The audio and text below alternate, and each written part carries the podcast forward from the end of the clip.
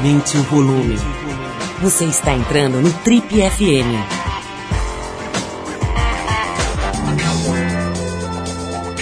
Oi, eu sou o Paulo Lima e a gente está começando mais um Trip FM, o talk show da revista Trip. São 33 anos de entrevistas, reflexão e boa música. Nosso convidado de hoje é um cientista francês especialista em longevidade e em envelhecimento. Ele deixou uma confortável carreira de pesquisador na França para presidir o Instituto Serra Pilheira, uma entidade privada sem fins lucrativos que foi criada aqui no Brasil justamente para valorizar e aumentar a visibilidade e o impacto da ciência nacional através do financiamento de pesquisas. Graduado em biologia, ele é doutor pela Universidade de Gothenburg, na Suécia, tem pós-doutorado pelo Instituto Salk de Estudos Biológicos dos Estados Unidos e é vinculado ao Conselho Nacional de Pesquisa Científica da França. Entre as suas especialidades está o pequeno verme da espécie C. elegans, um simpático bichano que o ajudou a entender um pouco mais sobre as consequências do aumento da expectativa de vida na espécie humana. A conversa hoje aqui no Trip FM é com Hugo Aguilanil, esse super bem-vindo maluco que trocou Lyon pelo Rio de Janeiro para ajudar a ciência brasileira a pegar no tranco. Hugo, antes de qualquer coisa, muito obrigado pela tua presença. A gente está gravando essa entrevista na terça-feira, 29 de maio, em meio à loucura do desabastecimento aqui, provocado por a famigerada greve dos caminhoneiros. Então a gente agradece duplamente por você ter conseguido vir aqui, né? O, o transporte está super complicado na cidade de São Paulo e no Brasil inteiro. Seja muito bem-vindo e obrigado pela presença antes de mais nada. Muito obrigado. Eu que agradeço. Ô, Hugo, você, o que te fez sair, cara, do primeiro mundo, do mundo civilizado, dos croissants, das coisas que dão certo, das ruas em que ninguém te atira, te dá tiro, ninguém te dá facada? Por que, que você saiu de lá e veio para essa verdadeira selva aqui? É, eu acho que por causa do potencial. Eu acho que. Bom, primeiro, eu acho que tem bastante coisas, uh, agrada coisas agradáveis aqui, né? O, o, Rio de Janeiro tem as suas, as suas vantagens. Mas eu acho que, mais que tudo, a, a oportunidade de, de tocar um instituto privado uh, pra, com esse objetivo de, de, de dar valor à ciência e de apoiar cientistas de excelência, identificar os cientistas e, e apoiá-los, uh, num país como o Brasil, que tem 200 milhões de pessoas, que é uma, um, querendo ou não, mesmo se o momento não é o, o melhor, é um país do futuro, Uh, é uma coisa absolutamente incrível. Hugo, logicamente eu falei brincando aqui, mas de fato, cara, você escolheu um períodozinho desgraçado para morar no Brasil, né? Você está mais ou menos dois anos aqui, é isso? Morando no Rio de Janeiro? É, um ano e meio. É um ano e meio ainda, menos de dois anos. Esse, esse ano e meio, vamos dizer que foi com emoção, né? Está sendo, né? Esse período é. está sendo no Rio de Janeiro, então mais ainda, né? A gente é. adora o Rio de Janeiro, sabe a graça, a beleza do Rio de Janeiro e tudo mais. Por outro lado, sabe também que ali o bicho pega de verdade, né? Porque a proximidade entre as comunidades, as favelas e, e a Zona Sul, quer dizer, entre o rico e o Brasil rico e pobre, nessa tensão hum. que existe em qualquer cidade brasileira hum. grande, lá é bem quente, né? Quer dizer, a proximidade física mesmo, esse atrito existe. Você que é cientista sabe que o atrito é complicado. Como é que você está sentindo, você como um parioca aí, né, que é a, a palavra que inventaram para definir os franceses que se apaixonam pelo Rio de Janeiro, pelo, pelo Rio de Janeiro em especial. Como é que você está vivendo, cara? De alguma maneira você, você sente essa violência rondando ali? Ah, cê, sim, você sente sim. Não tem, não tem como fingir que não existe. Agora, tem, tem, tem jeitos de viver lá, né? Quer dizer, eu aprendi os códigos, eu fui introduzido para o Rio de Janeiro de uma maneira, eu acho, bastante é, interessante. Eu acho que a gente nunca se. Fico, quer dizer, eu e a minha família nunca ficaram muito expostos e as regras né, é, foram explicadas para a gente. Mas assim, o Rio é, eu, eu nunca fui uh, um, um, francês apaixonado pelo nem pelo Brasil nem pelo Rio o Brasil eu aprendi a gostar quando eu encontrei minha mulher, que é brasileira, então eu viajei, gostei muito. O Rio ficava um pé atrás. E, e agora eu, eu vejo o Rio como é uma, é uma cidade incrível, uma cidade incrível. Igual uma mulher. É, ela, ela te seduz em, em vários aspectos e ela te dá medo também. Ela tem esses dois lados. Então ela, ela tem uma coisa muito real, muito vívida, né? Ela não tem nada de de tá tudo ali. Ele, ele o símbolo do, do, Brasil com os problemas do Brasil, tá, simbolicamente é tudo mais, você falou, tudo mais forte ali. Então ela tem uma coisa muito linda. É, linda até, não, fora do, do mar, dessas coisas. Ela tem uma coisa linda porque você vê a complexidade, sabe? Como europeu, você chegar e dizer, ah, não, mas essa coisa de desigualdade tem que resolver. Aquilo não se resolve assim. Agora, me diz uma coisa, cara. Você, você, quando conheceu a tua mulher, cara, como é que foi esse, esse decifrar, Hugo, da, da, do universo feminino brasileiro, né, cara? Assim, se há algo complexo, misterioso e apaixonante, acho que temos ali um campo muito interessante, né? Tem. Como é que é que vocês se conheceram? O que, que você achou, cara? Você achou que ia dar certo? Como é que... Me conte, fale-me desse momento de paixão. Ah, eu vou te dizer, eu vou te contar uma, uma, uma, uma coisa que aconteceu. Eu trabalhei como consultor da L'Oréal, sabe? Porque eu trabalhava com, eu trabalho ainda com envelhecimento. Então, obviamente, cosméticos, né, cremes, tudo tal. Eles me contrataram para fazer projetos de genética do envelhecimento. E um belo dia eles me convidaram para é, visitar um, aonde eles testam creme, shampoo, não sei o quê. Eles estudam mulheres do mundo inteiro. Então tem a mulher japonesa, a mulher francesa, a mulher africana, mulheres de tipos diferentes, de culturas diferentes, com um lugar onde eles vão testando o shampoo, não sei o que, aí testa com a notícia, sem a notícia, para saber se o negócio está bem feito. Tudo. E, a, e a, o cara que estava apresentando o, o produto falou, mas o teste supremo é a mulher brasileira. Por quê? Porque você pensou sobre a textura, sobre o cheiro, sobre não sei o que, sobre... Né? Você testou tudo, todo mundo adora. E a mulher brasileira fala, e o movimento?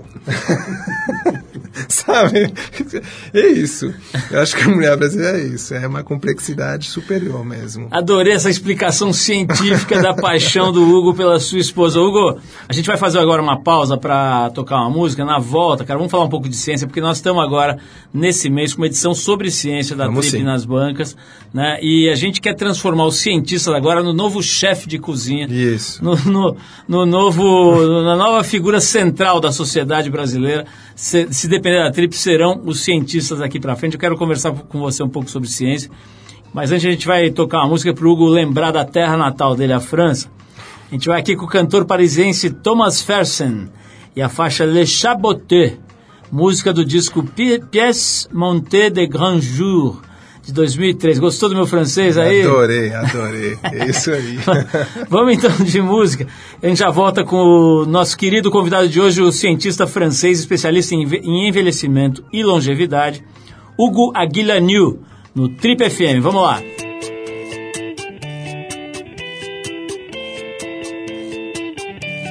Je travaille au Chaboté, dans le centre-ville. Je vends l'hiver et l'été C'est mon destin, je suppose, j'ai 15 ans de maison. Ça sent pas toujours la rose, c'est le reblochon. Dans le cas de cette fillette qui tend son pied droit, son prénom doit être Berthe Pointure 43. Il est l'heure de mon sandwich, mais je n'ai plus faim. Asphyxié par une péniche, telle sera ma fin. On ne veut plus les quitter quand on les enfile.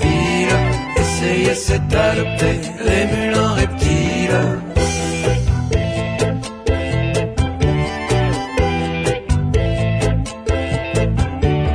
Je surveille le chaboté derrière mes lentilles. Au rayon des nouveautés, une longue fille. Elle regarde les savates et puis finalement, elle me dit qu'elle convoite les en serpent. Elle me confie son pied nu comme à une sœur. Il est fin, petit, menu, bref, sans épaisseur. Je le respire, je le flaire, enfin je le hume. Je voudrais mettre sous verre ce qui le parfume. On ne veut plus les quitter quand on les enfile. Essayer c'est adopter les mules en reptiles.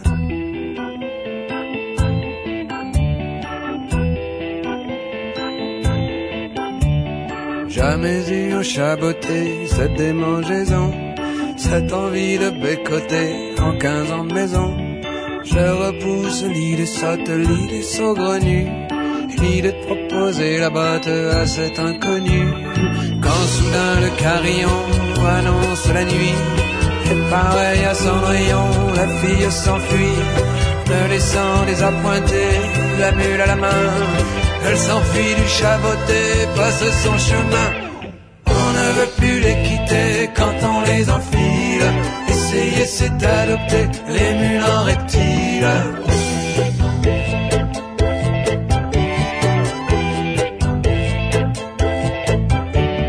Je me faufile dans la réserve, j'en trouve la boîte.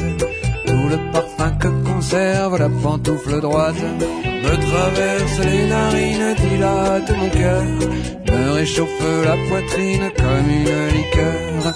Moi qui avais le bourdon, j'ai la chair de poule, et même la chair de dindon quand j'éteins l'ampoule. Il me semble être avec elle, elle à mes côtés. Je rêve d'une vie nouvelle, loin du chaboté. On ne veut plus les quitter quand on les enfile. Essayer c'est adopter les mules en reptiles. On ne veut plus les quitter quand on les enfile. Essayer c'est adopter les mules reptiles.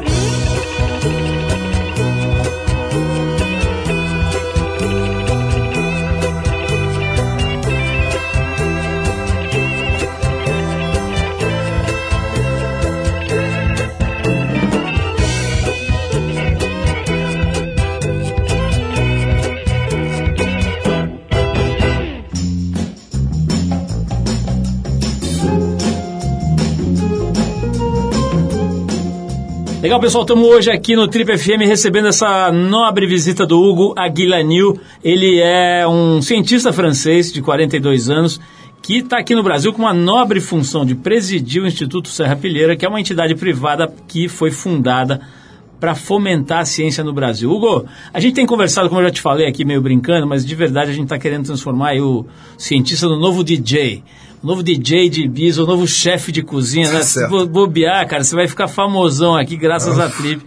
Porque é o seguinte, é, a gente tem falado, brincadeiras à parte, tem falado bastante de ciência por uma razão óbvia, né, cara? Conhecimento é a grande moeda, né? A grande, o grande valor dessa, dessa nossa era, né? E a ciência enfim, é o campo aí da, do, do, saber humano que se dedica a desvendar, né, a fazer perguntas. Aliás, uma, uma convidada recente nossa aqui, a Lígia Pereira da Veiga, você deve conhecer aqui da USP, uhum.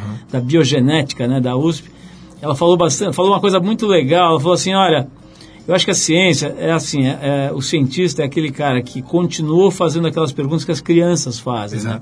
continuou com aquela vontade de saber mais, Exato. que as crianças demonstram naquela aquela fase que elas estão esponjas e tal. Isso. Como é que você foi parar na ciência, cara? Você já tinha essa, essa vocação, era claro isso? Como é que é a tua história para ir parar nesse mundo? É, não sei se foi tão claro. É uma boa pergunta, sabe? Quando que você realmente é, decidiu de ser cientista? Eu lembro que depois do colegial eu estava meio entre a história e a ciência. E o que me convenceu, eu acho que foram entendi que realmente tinha muita coisa que a gente não sabia ainda. Eu achava o máximo de você poder fazer descobertas, sabe? Se, se, se testa, porque é isso que acontece na vida de um cientista, né? Quer dizer, o cientista tem esse privilégio de poder descobrir coisas que ninguém é, sabia. É, você está na, na, frente de um, de um fenômeno e, e você sabe que você é o primeiro a entender aquilo. E, e, depois, obviamente, tem o método científico, você tem que provar, tem todo uma, um rigor, né? tem um pensamento rigoroso que é.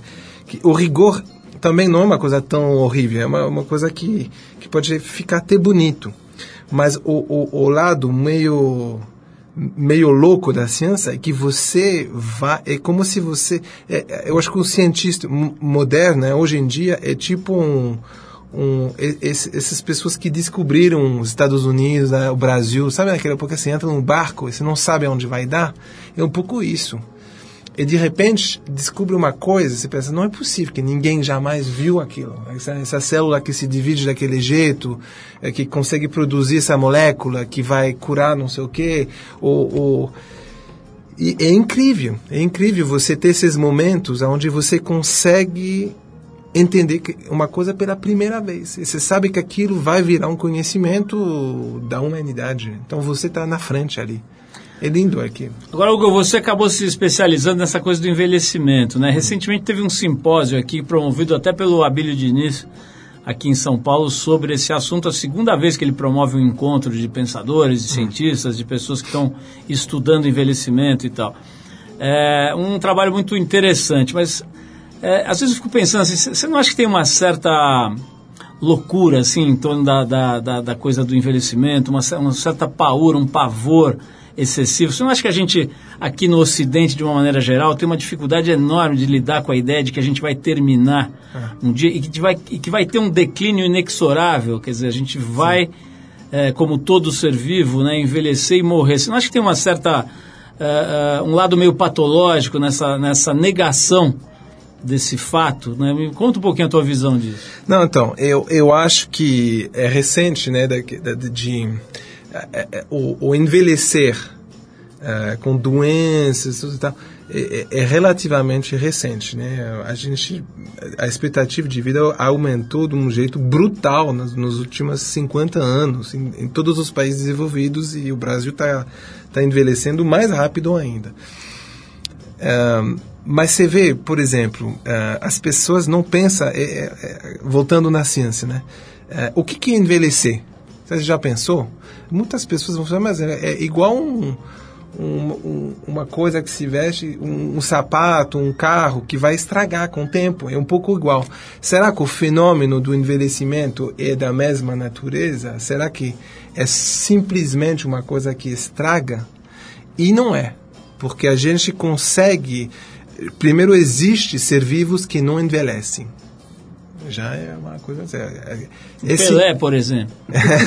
Exato. É, o Pelé é um bom exemplo. E tem outros. E tem, e, então, assim, uh, envelhecer não é, sistema, não, não é sinônimo de, de ser vivo.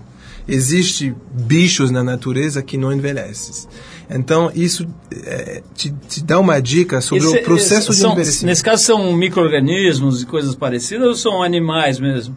Tem, tem animais pequenos, tem hidras, por exemplo. Sim. Hidras é uma, um bicho de, de, um centímetro por aí, não é, não é um microorganismo, é, é, grande assim. Como é que faz? Tem que abater a tiros as hidras depois de uns 150 anos? Como é que faz com esse, esse bicho? Ele não morre? Não, não, não, ah, envelhecer, não envelhece. Não quer dizer que você não morre. Um belo dia ele apaga. Não, ele, ele, ele, ele, muitas vezes ele, ele tem predação, né? Ah, ele, é um bicho come ele, uma coisa assim. Mas se você pega o bicho, coloca ele num lugar protegido, ele vai para sempre. Sério? É. E então, é, é, é isso que, que deixou entender que talvez esse processo de envelhecimento não era exatamente o mesmo processo que acontece com um objeto inerto. Né? É uma coisa diferente. Você mexe com, você pega esse bicho esse, essa minhoca maravilhosa que eu trabalho, a C. elegans, você mexe com a reprodução dele, o bicho, em vez de viver duas semanas, vai viver 300 dias, quase um ano. Então tem como mudar as coisas. Você não, você não muda a margem, você muda drasticamente. Isso leva o ser humano a alucinar que ele vai acabar com a morte e que vai e, e aí nós voltamos ao que está falando quer dizer, o medo existencial né que na verdade é a grande equação que a gente não resolveu que a gente nasce a gente morre a gente não sabe por quê é, isso aí a biologia do envelhecimento não resolve. Isso tem que ver com Sartre, Kant e os outros. Agora, existem, existem, alguns, existem alguns cientistas cuja, enfim, a, a credibilidade eu não saberia dizer, mas falando aí que já, que já estão por aí os bebês que vão durar mil hum. anos. É. Procede isso? Quer dizer, como é que você vê esse tipo de coisa? Sinceramente, a resposta é não. Obviamente, sempre existe uma dúvida, né? Então, como um bom cientista, tem que dizer não. Eu não posso dizer não existe. Mas eu não também eu, eu posso dizer que a chance disso, disso ser verdade é extremamente pequena. Primeiro, a gente está assim anos luzes, não existe. Nunca dá para dizer, nunca vai acontecer. Você não sabe, nunca não, não quer dizer nada. Mas a chance disso acontecer nos próximos 200 anos é muito pequena, vamos dizer assim, para ser polite. Hugo, vamos fazer uma pausa aqui para tocar mais uma música. Na volta eu vou querer saber sobre a Sandra Bullock e seu tratamento de beleza. mas, mas, mas, na real a gente vai querer saber sobre o Serrapilheiro, vou querer saber em que estágio você encontra hoje, você enxerga hoje a ciência aqui no Brasil. Certo. Vamos falar sobre tudo isso. Mas agora a gente vai com Rolling Stones a maravilhosa Time is on my side. Vamos então ouvir esse Rolling Stones aqui com essa sugestivo, com esse sugestivo título aqui para quando a gente entrevista um especialista em envelhecimento. Time is on my side com Rolling Stones. Na, na volta saberemos se é verdade que Sandra Bullock está fazendo um tratamento à base de células troncos de prepúcio peniano para ficar mais jovem. Vamos lá, a gente já volta. Time is on my side, Rolling Stones, Mick Jagger no auge.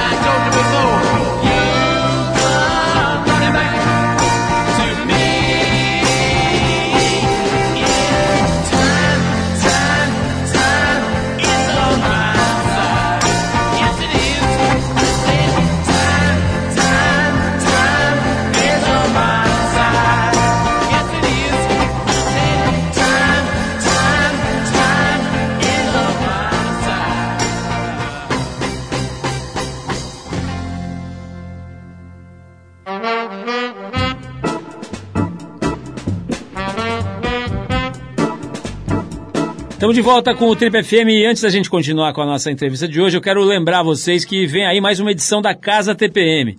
Para quem não sabe, é o evento que a gente promove aqui na revista TPM para celebrar a mulher, para debater os mais diversos assuntos sobre a ótica feminina e para tentar entender melhor o universo específico feminino. Dessa vez a pergunta que a gente levanta é a seguinte: o feminino vai transformar o mundo? Para buscar essa resposta, a gente vai reunir um time especial e bastante plural de convidadas e as próprias leitoras da revista TPM para um fim de semana inteiro de muita conversa, palestras, workshops, shows, um monte de coisa bem legal acontecendo num fim de semana maravilhoso. Bom, tudo isso acontece nos dias 23 e 24 de junho. Anota aí, 23 e 24 de junho agora, lá no Nacional Clube.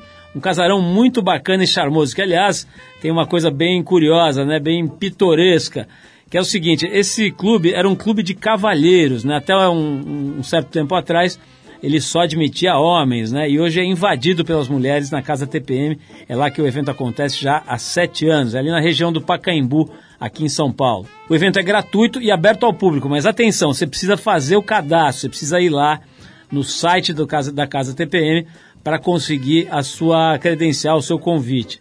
Você vai lá no casatpm.com.br. Aproveito aqui para agradecer as marcas que apoiam e tornam esse evento possível. A Casa TPM 2018 tem o patrocínio do Banco do Brasil, o copatrocínio é da Ben Jerry's e o apoio da Equilibre e do Update or Die. Legal, pessoal, estamos de volta. Esse é o programa Trip FM, o talk show da revista Trip. Hoje recebendo, recebendo esse grande cientista, que aliás uh, teve em capas de revista aqui recentemente, o Hugo Aguilanil, que estava na capa da revista Go, que a gente faz aqui na Trip, né? uma revista bem legal, modéstia à parte, na edição de março, falando sobre essa posição dele, né? alguém que chega aqui de fora para olhar um pouco para a nossa ciência.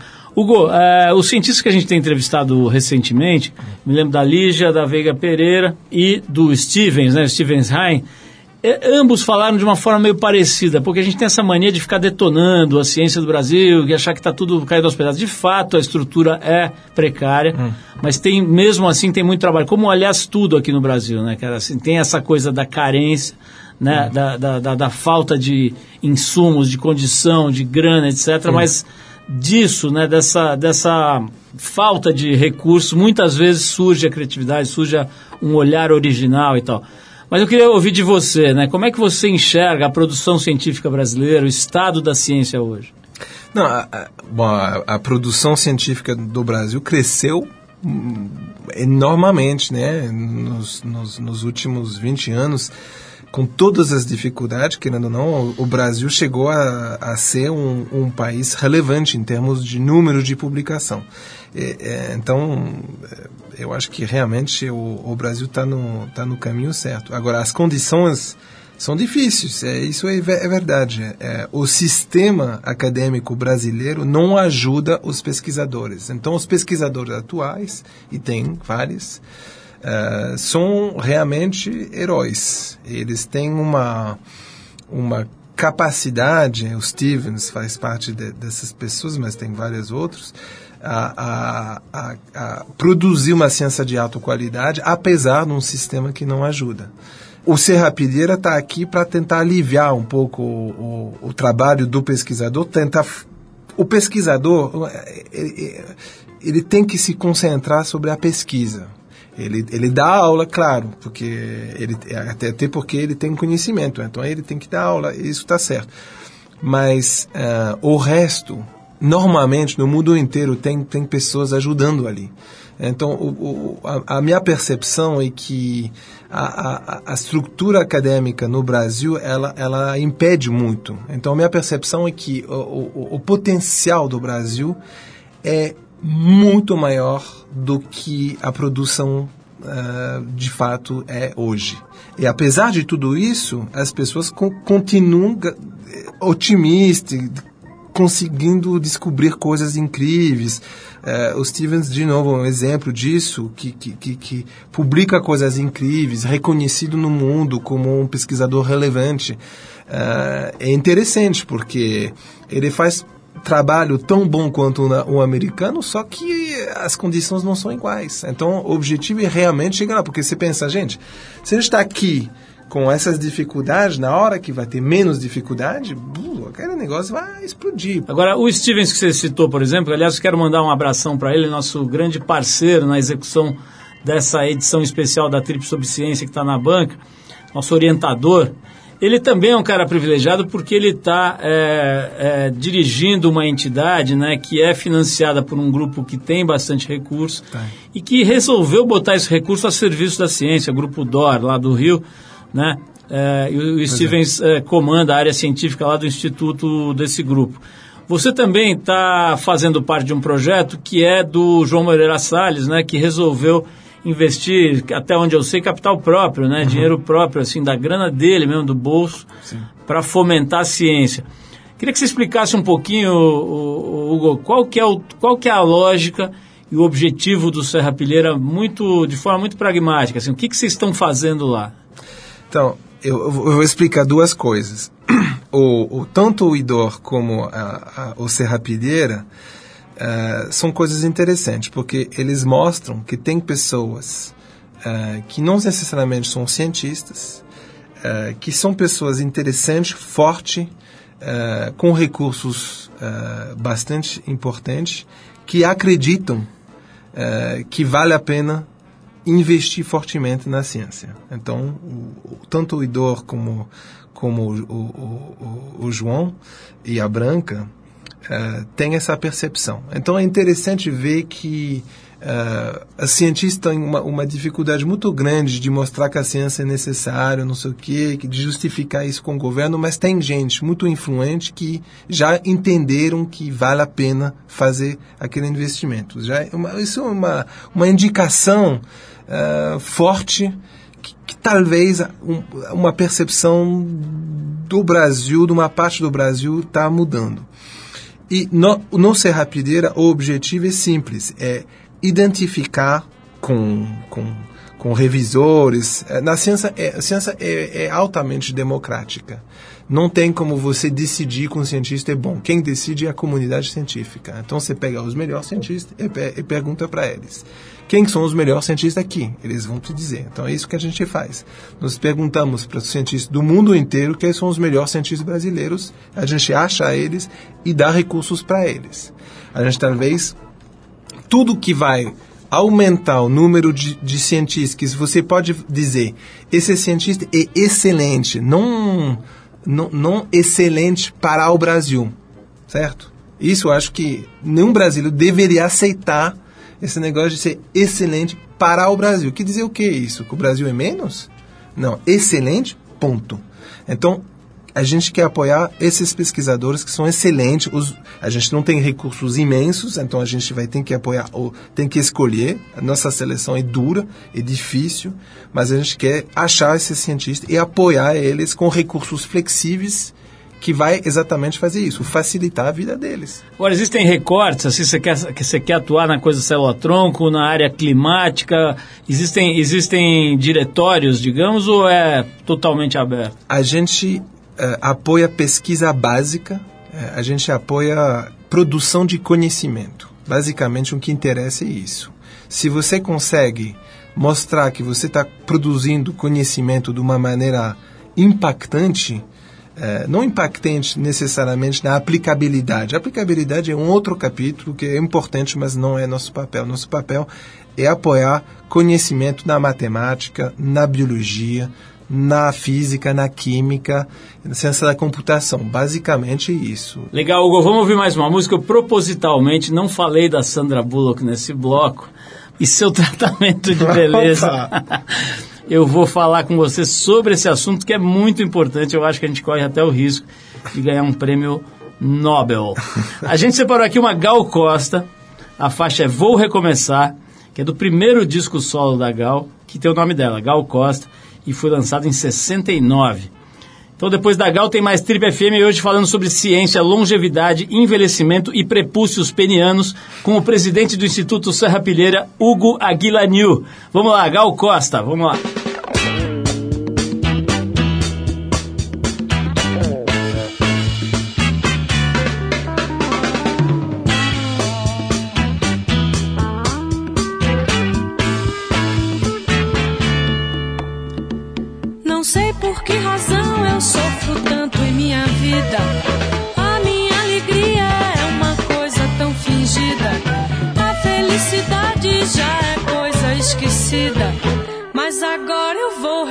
Recomeçar.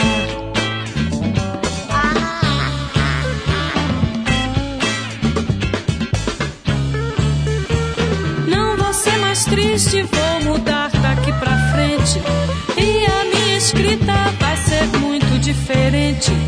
A filosofia vou mudar em minha mente. Pois agora eu vou recomeçar.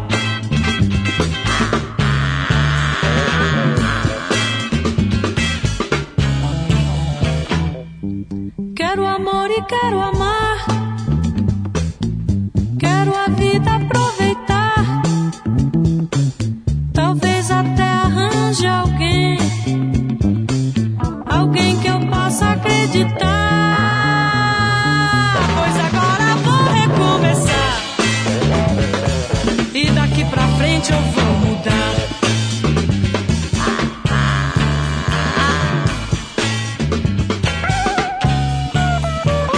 sei por que razão eu sofro tanto em minha vida.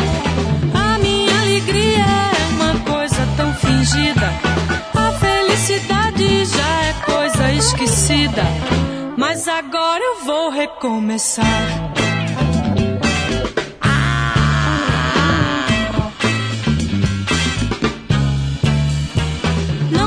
mais triste vou mudar daqui pra frente. E a minha escrita vai ser diferente. A filosofia vou mudar em minha mente. Pois agora eu vou recomeçar.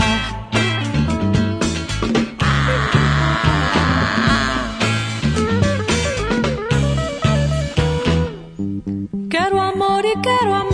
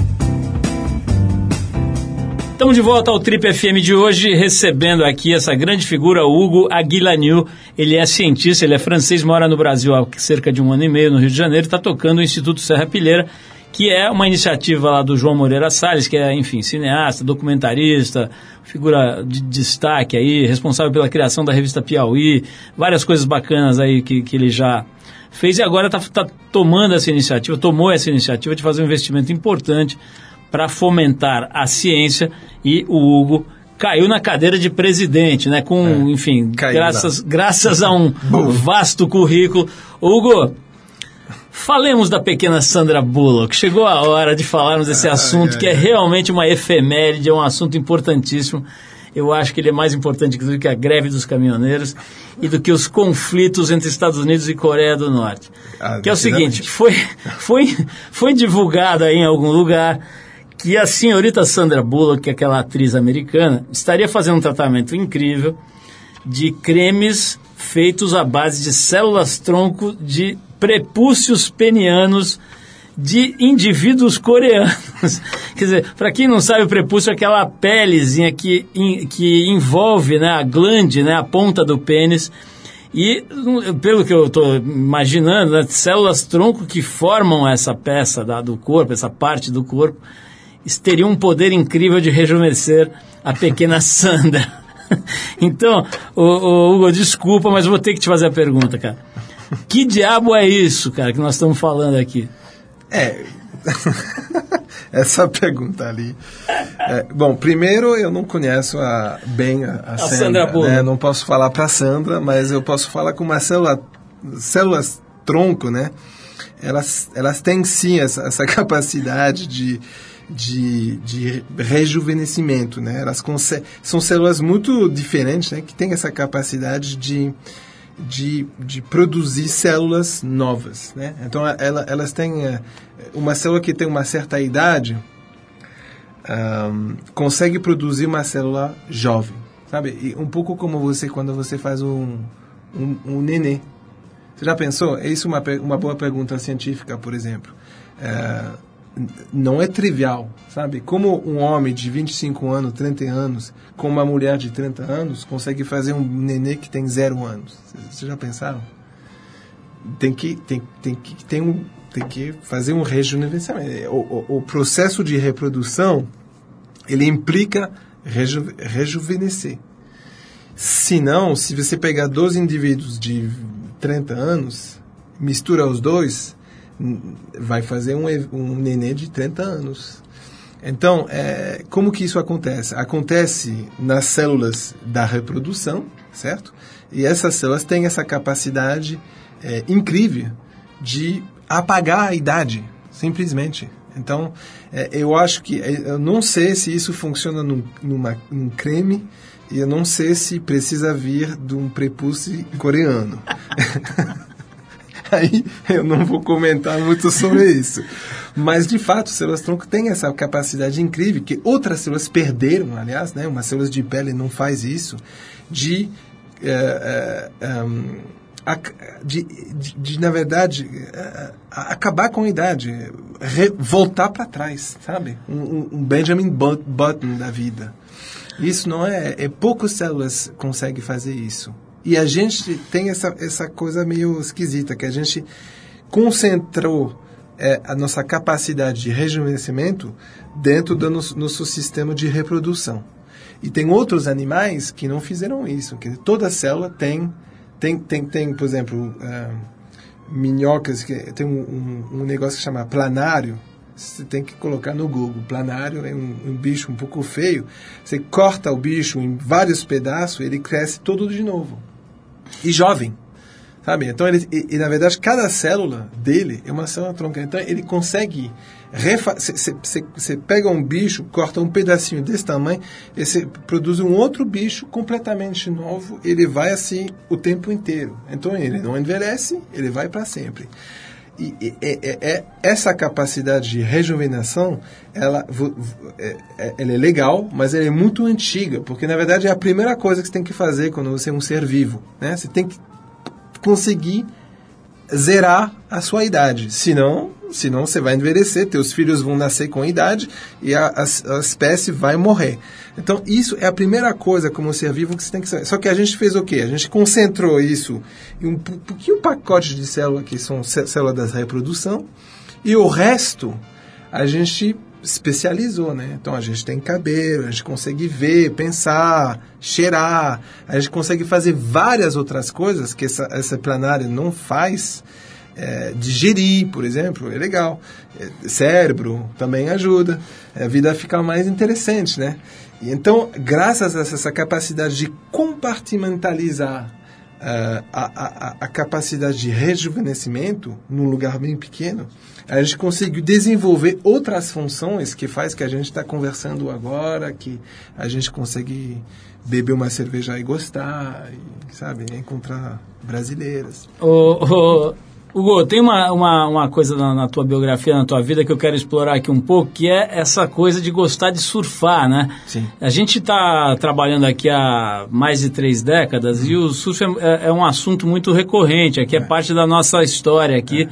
É. é, entender um pouco esses, o, mais, do que, mais do que o esporte, do que a performance, do que os campeonatos, é entender um pouco da mágica que esse esporte produz dentro da gente, né? Então eu queria muito, muito curioso para ouvir um cientista que pega onda, né? Já surfou bastante nos Estados Unidos, na Califórnia, na França, aqui no Brasil mesmo, hum. continua surfando, né? Como é que é para você surfar? O que, que isso representa na tua vida? Ah, cara, o surf acho que é. Surf é vida. Para mim é, sim. Tem uma palavra em, em inglês, né, que é stoke. Não sei como que isso se fala, mas quando você pega uma onda incrível que não para nunca, né? E que você tem essa sensação assim, que você é stoked, né? É uma coisa assim incrível. Vou te dizer, não é muito longe da sensação que você tem quando você vê uma coisa pela primeira vez no microscópio. É, é, é assim, uma coisa assim meio, sabe? É, você sente que a sua, você não tá, você não, ainda não está no na prova científica, no método, replicar, não sei o que, você não está... Tá, mas sabe aquela coisa? As, a pessoa não entende isso. A ciência, no início, é uma onda. É isso aí. O que acontece no início é, é exatamente o que acontece quando você pega uma onda. É uma coisa assim, é um negócio que você não consegue explicar. Então eu não vejo muita diferença não. Eu acho que tem uma coisa assim é, dessa ordem, né, orgânica, né, uma coisa meio intensa, meio interna, completamente interna. E, e é interessante você conversar com o cientista, porque é, o cientista, ele, ele muitas vezes não é o ótimo comunicador. Mas se você fala de ciência mesmo e força o cara de falar. Ele não fala de ciência porque ele sabe que ninguém entende. Então ele não vai te explicar a proteína, não sei o que, não sei o que, porque sabe que. Mas você vai, assim, puxar um pouco o cientista e faz ele falar da descoberta que ele fez. Naquele momento, quando ele vai falar, você percebe que ele, ele não faz mais sentido. Ele não está mais explicando nada. Ele é stoked. Ele, ele é assim, ah, é aquilo. Ah, É, acho que talvez uma tradução seria chocado, chapado, assim, completamente É, é. inebriado, né? Isso, isso. Aham. É uma coisa assim, é uma, uma intensidade. Então, quando você faz uma descoberta, é, é, é isso. É, eu lembro muito que tem essas associações. E o surf te dá essa capacidade de ter. Quer dizer, o bom do surf é que tem várias ondas, né? Hugo, dá, dá vontade até de encerrar de tão legal que foi essa tua, essa tua explicação e tal, mas eu queria fazer uma última pergunta aqui, que é o seguinte. A turma fica se matando aí para rejuvenescer, né? Vai e aplica ondas de raio laser e o cacete, tira a mancha e põe em creme Sim. e passa, é, lixa a pele e tal. Cara, o que, que você tem a dizer sobre envelhecimento? O que, que, você, o que, que você diria para essas mulheres e homens que passam o dia aí tentando consertar os efeitos é, inexoráveis do tempo? O que, que você diria assim sobre isso? Eu, eu, eu diria a seguinte coisa: eu, eu acho que a ciência sobre envelhecimento ainda não chegou eh, no ponto que eh, o cientista sério eh, pode fazer recomendações. Então, todas as recomendações que você está ouvindo na mídia, não sei o quê, né, é uma extrapolação muito puxada, inapropriada, a meu ver, de pedaços de conhecimentos que a gente precisa eh, entender muito mais e muito melhor. Então, o seguinte, eh, tem que entender mais, por exemplo, o impacto da nutrição, o impacto dos lipídios, não sei o quê. Tudo isso tem o potencial de ser uma coisa muito interessante, mas a gente precisa entender melhor e para isso precisa pesquisar mais. Por enquanto, eh, o que tem que fazer para envelhecer bem é cuidar dos outros, ter uma vida razoável, sem excesso e não esquecer de surfar. Genial, Hugo. Olha, esse- conselho foi um dos melhores que a gente viu aqui nesses, sei lá quantos anos, 34 anos de programa aqui. Olha, vou, vou gravar isso, vou tatuar isso daí, Hugo. Obrigadíssimo pela tua presença. Grande prazer. É, foi muito legal te conhecer, conhecer um pouco mais de ciência, né? A gente tem procurado desvendar esse campo e principalmente é, tornar esse campo divertido, palatável, né? Assim, fácil Yeah. de entender para todo mundo. Acho que é uma das batalhas do Stevens, da Lígia. Outro dia conheci o Carlos Nobre também, outro grande cientista da área de, né, dos estudos de clima, outra fera brasileira. É, e todos eles, você agora, todos eles pra- me parecem assim estar unidos no sentido de, de desmistificar, Claro. né, de trazer para todo mundo, né, de tirar essa ideia de que ciência é para escolhidos e para Não, não precisa iluminados. ser né? gênio. Não precisa ser gênio. Hugo, adorei o papo, desculpa a brincadeira aí, realmente genial o teu trabalho, parabéns Obrigado aí para pro João, para Branca, para todo mundo que está investido em, em- em ciência no Brasil, a gente precisa disso demais, né, cara, demais, Demais. mesmo. É, então a gente vai encerrar a nossa conversa com o simpático e competente Hugo, nosso convidado de hoje, com o músico Andrew Bird. A faixa é Are You Serious? Música que dá nome ao disco dele, que foi lançado no ano de 2016. Hugo, mais uma vez, parabéns pelo teu trabalho, pela tua simpatia. Obrigado, A gente. gente fez a coisa mais importante aqui, que a gente se divertiu bastante. é isso que a gente quer fazer aqui e, se possível, levar um pouco de conhecimento e informação para todo mundo. Vamos então com o Andrew Bird, eh, nos despedindo aqui do Hugo com a faixa Are You Serious? Vamos lá.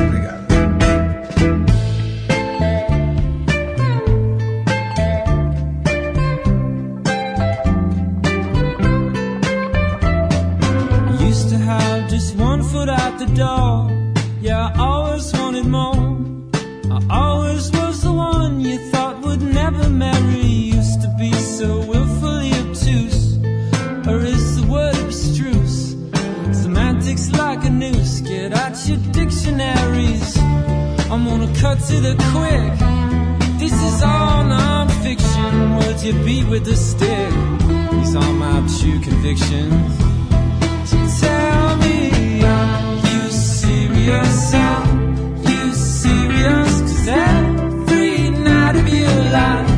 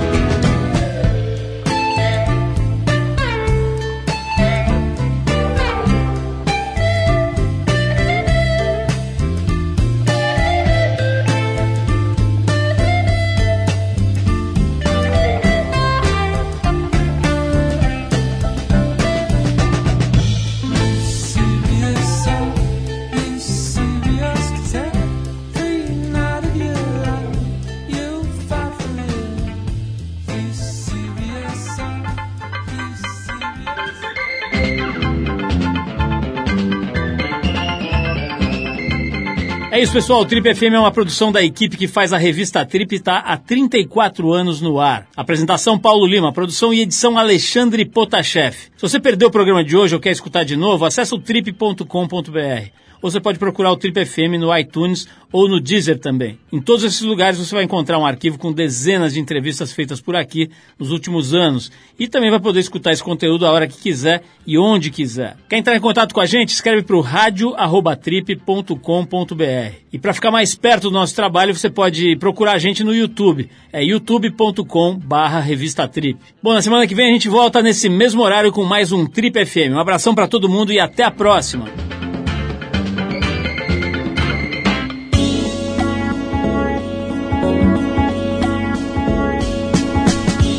Você ouviu Trip FM.